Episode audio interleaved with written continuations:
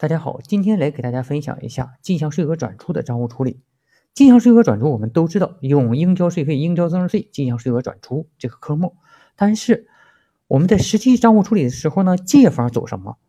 这里头呢，我给大家呃一个窍门，就是说你在当初入账的时候进的相关的成本费用啊，还是原材料、存货啊这类的科目。那么现在转出的时候呢，依然走这个科目。比如说你当初进的是原材料，那么这时候进项税转出呢，也是借原材料带应交税费、应交增值税进项税额转出。